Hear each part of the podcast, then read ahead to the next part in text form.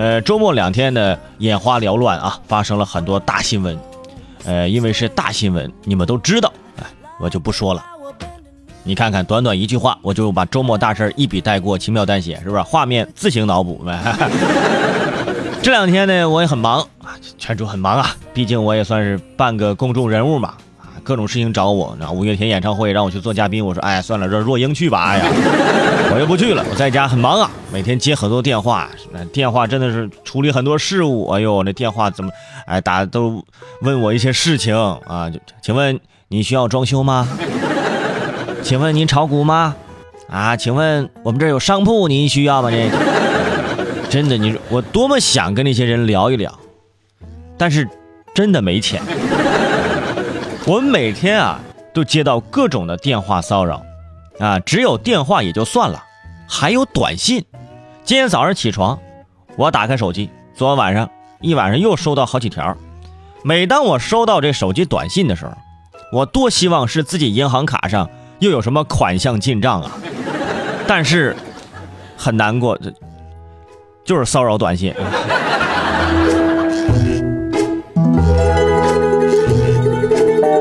而且我们经常会收到一些垃圾短信，可能就是在你买完东西之后，不经意的扫码之后，手机便不断的收到推销短信。哎，短信最后呢，永远有这样的一句话，那这句话看似是民主的选择，叫回复 T，哎就可以退订。或者是回复 TD 啊，就可以退订之类的。但是你回复了之后，就发现短信不但不终止，反而会更多。哎，最近有记者就暗访这个短信代发平台，得到一个答复说，退订回复 T 呀或者 TD 呀，它只是个形式，就算你回几百遍，没有用。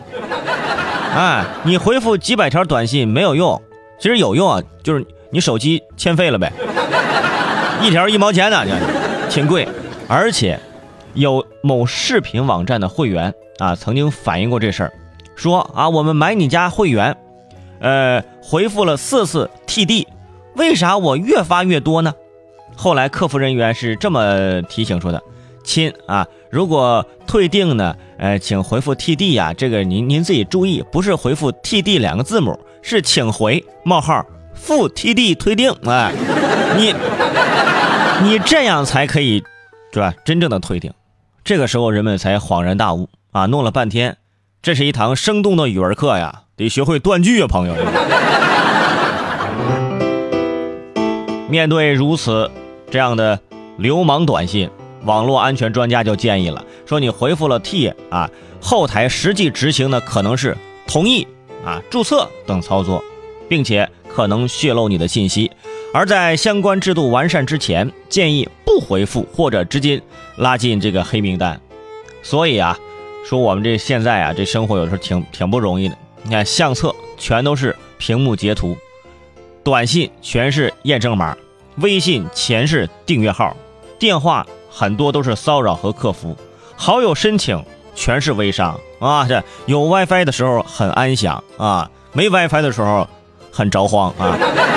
完美人生。